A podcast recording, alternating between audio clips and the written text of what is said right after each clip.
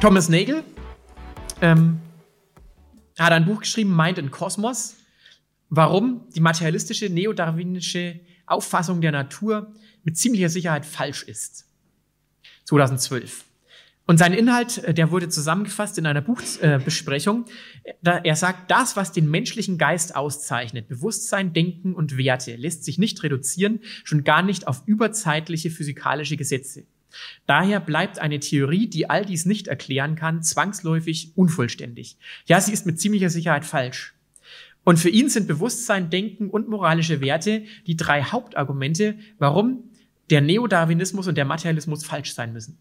Er hat natürlich ziemlich viele Schläge dafür bekommen und man muss auch sagen, die Alternative, die er anbietet, ist jetzt auch nicht so überzeugend. So eine Art teleologische Kraft, die in irgendeiner Weise das Universum dazu bringt, bei bewussten Wesen anzukommen.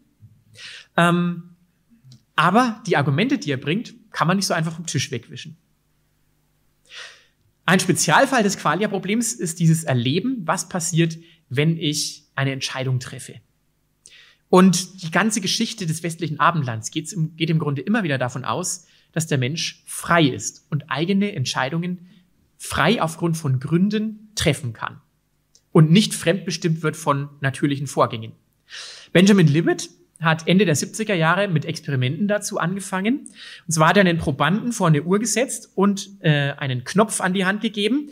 Und er hat gesagt, innerhalb der nächsten paar Sekunden drücken Sie bitte auf den Knopf und merken sich genau die Position des Zeigers auf der Uhr, ähm, wenn Sie sich Ihrer Sache bewusst geworden sind, dass Sie jetzt den Knopf drücken wollen. Und dann kam das ungefähr raus. Also die Bewegung fand hier bei 0 Millisekunden statt. Ähm, und das ist das EEG. Das heißt, man misst hier in der Schädeldecke ein ansteigendes Potential. Hier steigt die, Elektri äh, die elektrische Ladung an. Und das Spannende ist jetzt, das Potential beginnt schon etwa 550 Millisekunden vor der Bewegung zu steigen, entlädt sich dann bei der Bewegung und schwingt wieder über. Aber die Bewegungsabsicht wird im Durchschnitt bei den Probanden schon erst 200 Millisekunden vorher ähm, angegeben. Also da wird sie mir erst bewusst. Jetzt kann man das natürlich so interpretieren. Aha, unser Gehirn entscheidet sich. Wir wollen die Hand bewegen, den Knopf drücken und unser Bewusstsein zieht irgendwann nach und denkt, es habe sich gerade entschieden, jetzt tatsächlich den Knopf zu drücken. Und das wäre dann natürlich ganz klar keine freie Entscheidung mehr, wie wir sie uns bisher vorgestellt hätten. Das machte natürlich enorme Wellen. Das löste enorme Wellen aus. Ist unsere bewusste Entscheidung eine Illusion? Das rief auch Kritiker auf den Plan. Denn erstens ist dieser Versuch irgendwie keine echte Entscheidung. Also die Entscheidung, dass ich den Finger in den nächsten paar Sekunden, je nach Versuchssetting in drei Sekunden oder mehr Zeit, heben oder beziehungsweise den Knopf drücken will, die ist schon getroffen. Nur der Auslösezeitpunkt wird eigentlich noch gemessen und festgestellt. Zweitens, der Zeitpunkt der bewussten Entscheidungen, der Entscheidung bei den Probanden wurde sehr, sehr unterschiedlich wahrgenommen von den Probanden. Da gab es Variationen von 900 Millisekunden vorher bis 4 Millisekunden vorher. Der Mittelwert lag dann bei 200 Millisekunden. Das heißt, bei den meisten war es tatsächlich so, dass es nach dem Anstieg des EEG-Potenzials war. Aber es ist natürlich auch sehr schwierig. Versuchen Sie mal selber zu entscheiden, in welchem Moment habe ich mich entschieden, etwas zu tun. Das lässt sich oft ganz schwer wirklich festlegen. Von daher ist das Experiment doch auch auf, auf, aus methodischen Gründen unzureichend. Und dann noch etwas anderes Spannendes. Wäre der Mensch durch dieses Potenzial determiniert, könnte er eine Handlung nicht mehr abbrechen. John Dylan Haynes wurde 2007 und 2008 auch immer wieder zitiert, äh, genau in dem Gefolge von äh, Benjamin Libet, dass er glaubt, wir haben keinen freien Willen. Und hat im Jahr 2015 aber interessante andere Experimente gemacht. Er hat Probanden vor einen Computer gesetzt und den Probanden gesagt, ähm, Pedal drücken mit dem Fuß und wenn ihr bei grünem Bildschirm das Pedal drückt, bekommt ihr einen Punkt. Wenn ihr bei rotem Bildschirm das Pedal drückt, kriegt der Computer den Punkt. Proband drückt, Bildschirm ist grün, Proband kriegt den Punkt. Aber gleichzeitig misst der Computer per EEG ähm, und per Feedback vom Pedaldruck, wie das Gehirn ausschaut, wenn das Pedal gedrückt wird. Und nach ein paar Mal drücken kann der Computer erkennen, wann der Proband drückt. Also wie gesagt, die Algorithmen im Computer sind dann so programmiert, dass sie darauf reagieren, wenn das Bereitschaftspotenzial im Kopf vorhanden ist. Der Computer erkennt nämlich nichts, sondern seine Algorithmen reagieren einfach irgendwann nach Ursache-Wirkungsschema. Ja, und wenn er das dann misst, dann schaltet er den Bildschirm eben schnell von grün auf rot um. Und wenn der Proband determiniert ist, dann drückt er trotzdem.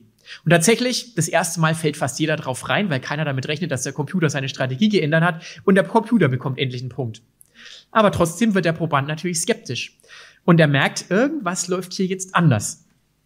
Und das Spannende ist, die Probanden konnten bis mindestens 200 Millisekunden vorher die Bewegung tatsächlich abbrechen. Das heißt, dieses Potenzial, das sich schon 500 Millisekunden vorher aufgebaut hat, ähm, war nicht determinierend für die Bewegung, sondern der Mensch kann immer noch Stopp sagen, auch wenn dieses Potenzial da ist. Was mindestens schon mal zeigt, dass im Gehirn noch viel mehr Vorgänge und Potenziale eine Rolle spielen als dieses Potenzial, das hier gemessen wurde. Was aber vielleicht auch nahelegt, dass der Mensch tatsächlich mehr ist als nur seine Gehirnströme. Religion ist so ein anderes Qualia-Problem, neben dem freien Willen. Und so haben manche Hirnforscher die These aufgestellt, naja, vielleicht ist ja Religion einfach eine Illusion unseres Gehirns. Wir müssen nur mal ein bisschen reinschauen und schauen, ob wir das nicht einfach auch so selber produzieren können. Und so hat zum Beispiel Michael Persinger einen sogenannten Gotteshelm gebaut. Das ist dieses gelbe Teil. Das hat er seinen Probanden aufgesetzt, die Probanden in einen dunklen Raum gesetzt in den 80er Jahren und das Gehirn mittels Magneten stimuliert. Und zwar mit minimal kleinen Magnetfelder, die waren 20 mal kleiner als das Magnetfeld der Erde. Und nach seiner Darstellung war es so, wenn er die linke Hirnhälfte in einem bestimmten Bereich äh, stimuliert hat, dann haben diese Personen Stimmen gehört, die sie als extern interpretiert haben. Wenn er die rechte Seite stimuliert hat, dann haben diese Personen offenbar eine Gegenwart gespürt. Keine Stimmen gehört, sondern eine Gegenwart gespürt eines anderen Wesens. Was sie aber genau erlebt haben, das war doch sehr unterschiedlich. Manche sprachen von Jesus, andere von Buddha, andere von der Schwiegermutter, von Aliens, Geistern und so weiter. Manche haben sogar gespürt, dass sie durch den Raum geflogen sind. Jedenfalls seltsame Phänomene. Wenn auch nicht inhaltlich vorhersagbar.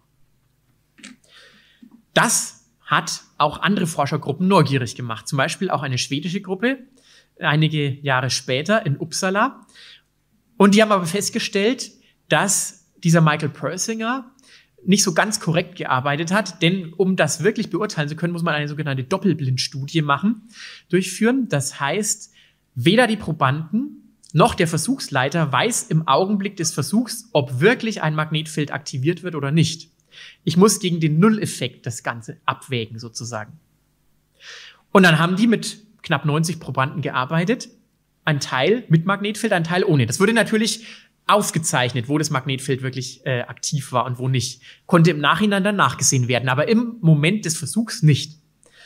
Und das Spannende war, dass die Kontrollgruppe, bei der kein Magnetfeld aktiv war, genauso viele mystische Erfahrungen gemacht hat wie die magnetstimulierte Gruppe. Sie schließen daher keinerlei Hinweise auf eine Wirkung der magnetischen Felder. Es war vielmehr abhängig von der Charakteristik der Probanden von der weltanschaulichen Vorentscheidung der Probanden. Dawkins zum Beispiel hat bei Persinger äh, sich auch noch mal eine Chance gegeben, ob er vielleicht doch noch religiös wird, hat aber keine mystische Erfahrung gemacht als Atheist, trotz Gotteshelm und Stimulation. Jetzt ist natürlich die große Frage, haben die richtig gearbeitet? Und Persinger unterstellt ihnen eben falsches Vorgehen, weil er sagt, wenn ihr das tatsächlich genauso gemacht hättet wie ich, hättet ihr mindestens feststellen müssen, dass es zwischen Links- und Rechtsstimulationen Unterschiede hätte geben müssen. Um das zu entscheiden, müsste man die Versuche einfach nochmal aufsetzen und nochmal lostreten. Ähm, aber für unsere Diskussion reicht das Ganze schon mal. Denn angenommen, man könnte tatsächlich Gottes Erfahrungen stimulieren. Würde das die Existenz eines realen Gottes tatsächlich widerlegen? Es wäre das gleiche, wie wenn ich die Existenz einer Geburtstagstorte dadurch widerlegen könnte, dass ich einen Geburtstagstortenstimulationshelm jemanden aufsetze, den aktiviere und auf einmal hat man eine wunderbare Geburtstagstortenerfahrung, sowohl optisch als auch geschmackstechnisch. Dadurch habe ich natürlich in keiner Weise widerlegt, dass die Geburtstagstorte existiert. Ich habe nur gezeigt, dass mein Gehirn in der Lage ist, Geburtstagstortenerfahrungen zu machen. Und dass mein Gehirn in irgendeiner Weise mit der Verarbeitung der Reize betraut ist und dass ich die anscheinend entsprechend durch Stimulation auch ähm, fälschlicherweise aktivieren kann, diese Verarbeitung. Also mein Gehirn hängt irgendwo mit der Wahrnehmung der Umwelt zusammen. Und die zweite große Kritik an diesen Versuchen ist, ist die Frage, ist eine Gotteserfahrung eigentlich immer mystisch? Muss das immer so was Transzendentes sein? Es gibt zum Beispiel auch ganz andere Versuche, dass man einfach ähm, Menschen mit dem Psalm 23 äh, ins EKG, äh, in das äh, MRT legt und äh, die den Psalm 23 dann vorlesen lässt, beziehungsweise man liest ihn ihnen vor. Und dann stellt man auch fest, dass ganz unterschiedliche Regionen im Gehirn bei unterschiedlichen Menschen aktiv sein können. Bei manchen passiert fast gar nichts, die können damit nichts anfangen. Andere, das sind eher Gefühlsregionen aktiv, bei anderen Verstandesregionen. Also je nachdem, wie man eben an diesen Text herangeht, ob man versuchen will, ihn zu verstehen, ob er Gefühle der Geborgenheit auslöst. Und auch das sind Gotteserfahrungen, würde ich behaupten, wenn man dem Psalm 23 betet zum Beispiel. Gebet ist nicht immer etwas Mystisches, Übernatürliches. Es nimmt einfach unseren Mensch, unser Menschsein als Ganzes mit auf den Weg. Von daher, auch da würde ich sagen, haben diese ganzen Gottesexperimente eine Grenze erreicht. Tja, und jetzt erreichen wir auch eine Grenze im siebten Bereich. Jetzt kommen wir nämlich an die spannende Frage, gibt es vielleicht auch Bewusstsein ohne Gehirn? Nochmal kurz zusammenfassend. Grundsätzlich gilt, Hirnforschung kann immer nur die Aktivität von Hirnregionen messen. Elektrische Potenziale, magnetische äh, Felder. Aber sie kann nicht deren Inhalte messen. Die Inhalte der Gedanken bleiben immer dem Ich, der ersten Person, dem Erlebnissubjekt vorbehalten. Und sie sind bei vorherigem Training aufgrund der Hirnaktivität bei einer bestimmten Person eventuell sogar vorhersagbar. Man kann auf diese Weise sogar manchmal mit Koma-Patienten ähm, kommunizieren, indem man ihnen nämlich sagt, wenn Sie diese Frage jetzt mit Ja beantworten wollen, dann bewegen Sie jetzt Ihren rechten Arm. Das kann der Koma-Patient nicht. Aber wenn er tatsächlich noch äh, bewusste Erlebnisse in sich hat, dann kann er zumindest sich anstrengen, als ob er den rechten Arm bewegen möchte. Und wenn Sie die Frage mit Nein beantworten wollen, dann stellen Sie sich vor, Sie sitzen gerade auf dem Klo. Ganz andere Hirnregionen sind wieder aktiv, aktiv und man kann dann am Muster des EEGs feststellen, ob die Antwort Ja oder Nein ist zum Beispiel. Man kann natürlich beliebige andere Gegenpole auch verwenden. Also, von daher, da, da steckt was drin, aber man ist davon abhängig, dass man weiß, wie die Hirnaktivität mit Inhalten korreliert. Und bei bestimmten Personen kann man tatsächlich ein gewisses Training, einen Trainingseffekt erreichen. Also, wenn wir aber insgesamt den Menschen anschauen, unser Bewusstsein, das Erleben von Qualia, unser Wille, dass wir eigene Entscheidungen treffen, Absichten, logische Gedanken, die die Basis für alles wissenschaftliche Forschung, für alle wissenschaftliche Forschung liefen, liefern. All das ist essentieller Bestandteil unseres Menschseins. Im reduktionistischen Materialismus ist das aber alles nur Illusion, verursacht durch das Feuern von chemischen Potenzialen in den Neuronen. Daher kommen auch zahlreiche materialistische Wissenschaftler zu dem Schluss, das ist nicht alles, sondern die sagen, wir sind nicht reduktionistische Materialisten. Das heißt, mentale Phänomene wie das Bewusstsein sind nicht allein auf ihre neuronale Struktur reduzierbar, auf das Feuern von Neuronen und dieser Netzwerke, sondern sie können top-down die neuronale Aktivität beeinflussen. Aber mentale Phänomene sind angewiesen auf einen materiellen Träger, also das Gehirn. Das Problem ist nur, woher kommt auf einmal diese Top-Down-Wechselwirkung? Man bezeichnet das dann auch als emergentes Phänomen. Emergentes Phänomen hat immer wie so, immer irgendwie sowas Anrüchiges. Ähm, es entstehen neue Eigenschaften aus zusammengesetzten Systemen, deren Einzelsysteme diese Eigenschaften noch nicht hatten. Und meistens weiß man gar nicht genau, wie das passiert.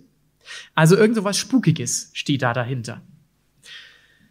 Und jetzt wird's auch ein bisschen spukig, denn es gibt noch eine ganze Reihe anderer Erfahrungen. Zum Beispiel außerkörperliche Erfahrungen, dass Menschen sich erleben, dass sie sich selbst von außen angeschaut haben.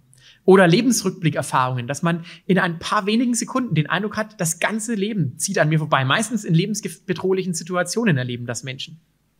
Oder Nahtoderfahrungen, ähm, Nachtoderscheinungen und andere mystische Erfahrungen. Und solche Erfahrungen sind ähm, gar keine Erfindung der Neuzeit irgendwie, sondern die gab's schon, da gibt's schon in der Antike Berichte darüber oder in diesem Bild von Hieronymus Bosch, Flug zum Himmel.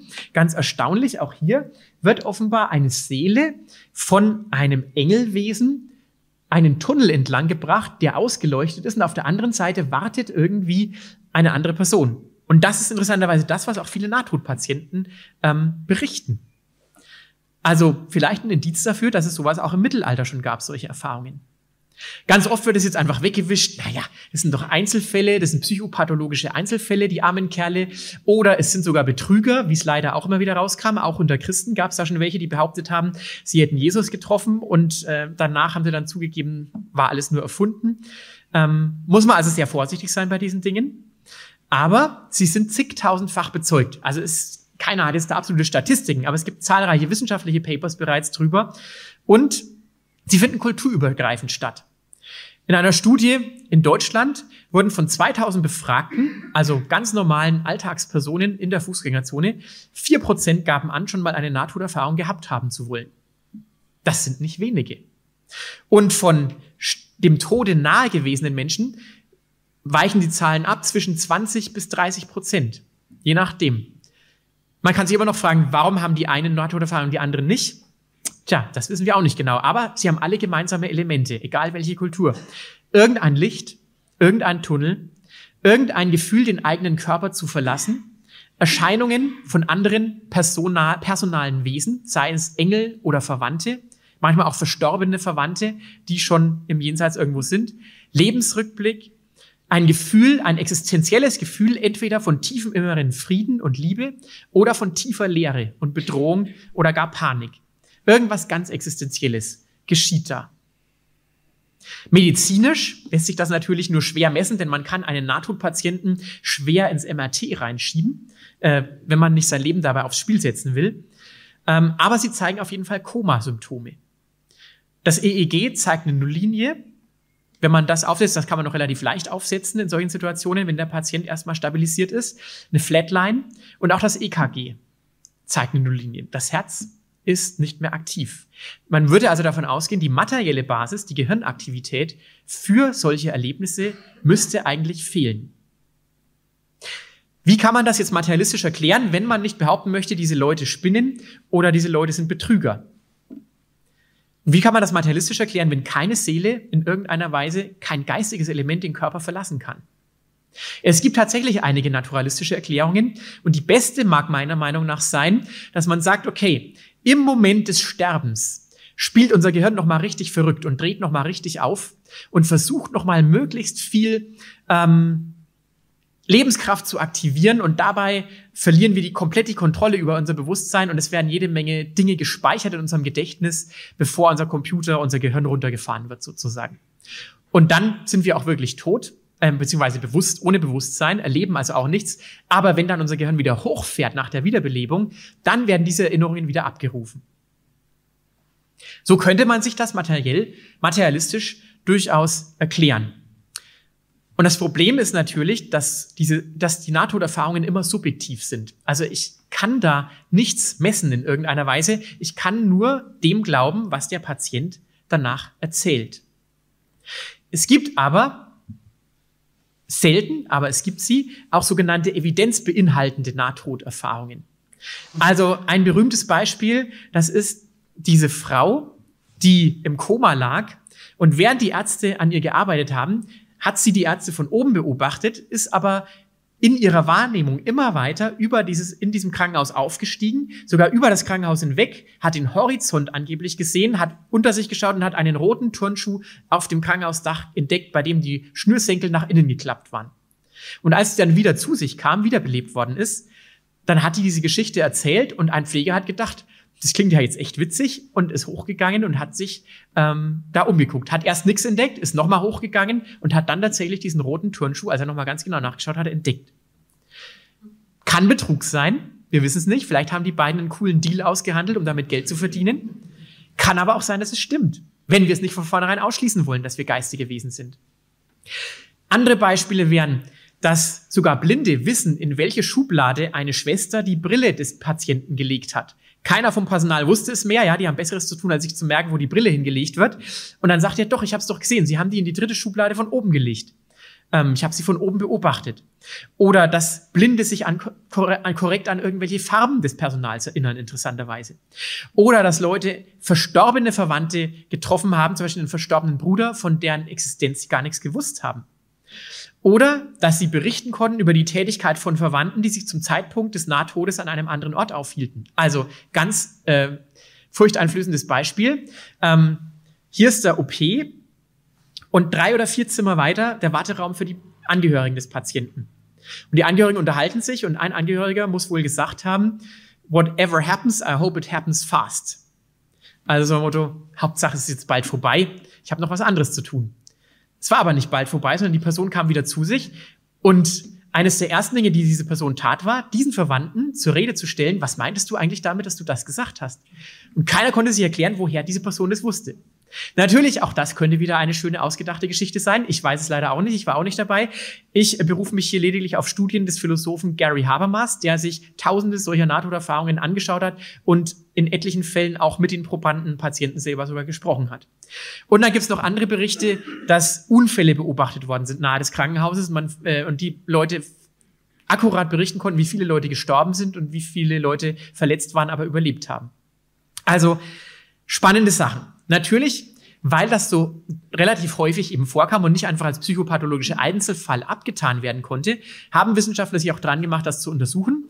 In der sogenannten AWARE-Studie, also so ähnlich wie das Ding da oben aufgebaut. Man hat auf Schränken äh, Bilder positioniert. Da stand jetzt nicht drauf, äh, wenn Sie das lesen können, sind Sie tot, sondern da waren halt Bilder drauf, die jetzt nicht einfach intuitiv erratbar waren. Ähm, und man hat eben versucht, Patienten die Kandidaten für Nahtoderfahrung waren, dann schnell in den Raum zu legen und zu gucken, ob die da Beobachtungen machen. War negativ. Ist halt schwierig zu reproduzieren, solche Sachen, und schwierig zu erzwingen, solche Erfahrungen. Es gab wohl einen Fall, der verdächtig war, aber der jetzt leider keine so eine externe Erfahrung hatte, die dann nachprüfbar war. Letztendlich bleibt es also unserer Weltanschauung überlassen. Im Materialismus, da gibt es kein Bewusstsein ohne Gehirn. Es muss eine rein natürliche Erklärung geben, zum Beispiel über diese Ablagerungen im Erinnerung, äh, von Erinnerungen.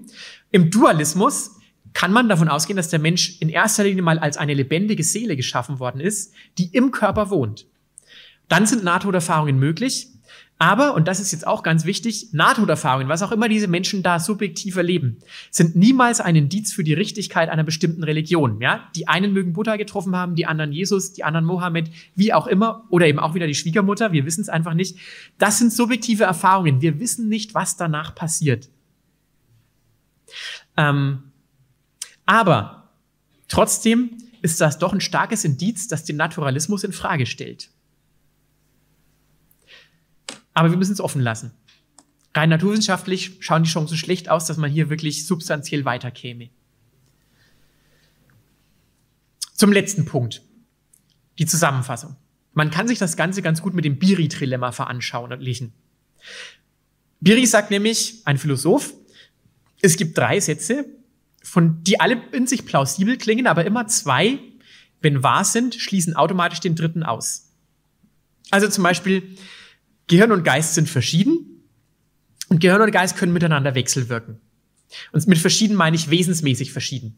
Dann kann das Universum nicht kausal, kausal geschlossen sein, weil ja ein wie auch immer gearteter Geist mit der Materie wechselwirken kann. Das heißt, das materielle Universum ist nicht kausal geschlossen. Wenn Gehirn und Geist verschieden sind und das Universum kausal geschlossen ist, dann haben die keine Möglichkeit, miteinander wechselzuwirken. Das wäre dann sowas wie der Epiphänomenalismus, also sprich Geist ist einfach irgendwas, was dann äh, als Epiphänomen wie der Rauch des Feuers ebenso aufsteigt. Tja, und wenn eins und zwei stimmen, dann ist der Dualismus richtig. Das Universum ist eben nicht kausal geschlossen. Wenn zwei und drei richtig sind, dann äh, sind eben Geist und Gehirn nicht verschieden. Das heißt, dann sind wir im Materialismus. Also, nochmal zusammenfassen. Wir haben drei Modelle. Den reduktionistischen Materialismus. Bewusstsein ist letztendlich Neuronenaktivität. Alles ist kausal determiniert von Naturgesetzen. Das können natürlich auch Wahrscheinlichkeitsgesetze sein. Von daher, es muss nicht immer genau das Gleiche rauskommen. Es kann auch ein gewisser Zufallsfaktor reinspielen. Der Vorteil und die Stärke dieses Ansatzes ist, alles geht mit rein natürlichen Dingen zu. Der große Nachteil ist, alles Mentale, zum Beispiel unsere Ich-Erfahrung, ist am Ende nur eine Illusion und determiniert von Materie. Und es gibt keine Ursachen, es gibt nur Ursachen, es gibt keine Gründe. Unser Denken ist letztendlich immer nur das Produkt von irrationalen Vorgängen. Und wir können, haben eigentlich keinen rationalen Grund, unserem Denken zu vertrauen, wenn unser Denken nur das Produkt von Strömen ist, die irgendwie fließen. Im nicht-reduktionistischen Materialismus gibt es kein Bewusstsein ohne materielle Basis, aber Bewusstsein ist emergent. Was auch immer das bedeutet, hat eine kausale Wirkung auf die Neuronen. Die Vorteile dieses Weltbildes sind, es gibt notwendig, eine notwendige natürliche Basis fürs Mentale, ähm, wie wir es meistens auch erleben in unserer Umwelt. Und mentale Phänomene werden aber dennoch auch als reale, kausal wirksame Phänomene angesehen. Aber das ist der große Nachteil. Es ist eben nicht klar, woher das kommen soll, dieses Potenzial. Also Emergenz ist eben wieder so ein materialistischer Begriff für einen Lückenbüßer. Was ist Bewusstsein denn nun und wie kann es die Natur beeinflussen? Und es ist auch unklar, woher die kausale Freiheit des Willens kommt in diesem emergierten System, in diesem emergenten System. Wenn es doch wieder nur letztendlich ein materielles Produkt ist, ein Produkt von materiellen Prozessen. Drittens der Dualismus. Im Dualismus ist der Geist real und ontologisch, also wesensmäßig, verschieden von Materie. Geist ist also nichts, was irgendwie durch Materie dargestellt oder produziert werden könnte, wenn auch eine Wechselwirkung möglich ist. Der große Vorteil dieses Modells ist es, dass er die Verschiedenheit von Geist und Materie und für mentalen und physischen Phänomenen erklärt, auch Nahtoderlebnisse erklären könnte und als etwas, was wirklich geschieht, äh, akzeptieren könnte. Natürlich hat auch dieses Modell Nachteile, denn wie wechselwirkt ein nicht materieller Geist mit Materie? Und wie soll man diesen Geist nachweisen können? Rein materiell. Daran hat sich auch schon Nobelpreisträger John Eccles versucht, ist daran aber leider gescheitert. Vielleicht aber auch prinzipiell gescheitert, weil die Frage ist auch, wie kann man einen immateriellen Geist tatsächlich messen in der Materie? Das wäre genauso die Frage, könnte ich Gott in der Natur messen? Habe ich damit Gott widerlegt, wenn ich Gott nicht in der Natur messen kann? Virchow hat mal gesagt, ich habe schon hunderte von Patienten aufgeschnitten, ich habe noch keine Seele entdeckt. Aber das heißt nicht, dass es keine Seele gibt. Tja, und das Konzept hat natürlich auch eine gewisse Beliebigkeit, ja. Die Seele könnte so eine Art Spaghetti-Monster sein, die Seele könnte so eine Art Minion sein. Es gibt griechische Dualismen, es gibt animistische Dualismen, es gibt die christliche Vorstellung des Dualismus. Laut griechischer Vorstellung sind ewige Seelen, die in sich unsterblich sind, gefangen in einem materiellen Körper. Sema Soma, der Leib ist das Grab des Körpers. Ähm, und es ist einfach nur gut, wenn wir sterben und die Seele endlich wieder frei wird. Und dann, wenn sie Pech hat, tritt sie wieder in einen neuen Körper ein. Da gibt's noch Varianten, die sind dann eher so supermarktmäßig. Ja, jeder darf sich mal einen neuen Körper aussuchen. Ist natürlich auch spannend, gerade in der heutigen Zeit, so mit Computerspielen. Hat sicherlich alles was, aber ist nicht die christliche Vorstellung, dass wir immer wieder mal unseren Körper tauschen, so zwischendrin, auf Konferenzen zum Beispiel. Oder im Animismus ist es auch anders. Christliche Vorstellung. Und da möchte ich einfach mal einige biblische Texte dazu anschauen. Ich glaube, selbst wenn man Jesus anschaut, hat man den Eindruck, es existiert eine Seele im Körper ähm, und die ist ewig. Also Matthäus 10, Vers 28. Ewig ist sie aber nicht aus sich selbst heraus, wie wir gleich sehen werden. Und fürchtet euch nicht vor denen, die den Leib töten, doch die Seele nicht töten können. Fürchtet euch viel, fürchtet vielmehr den, der Leib und Seele verderben kann in der Hölle.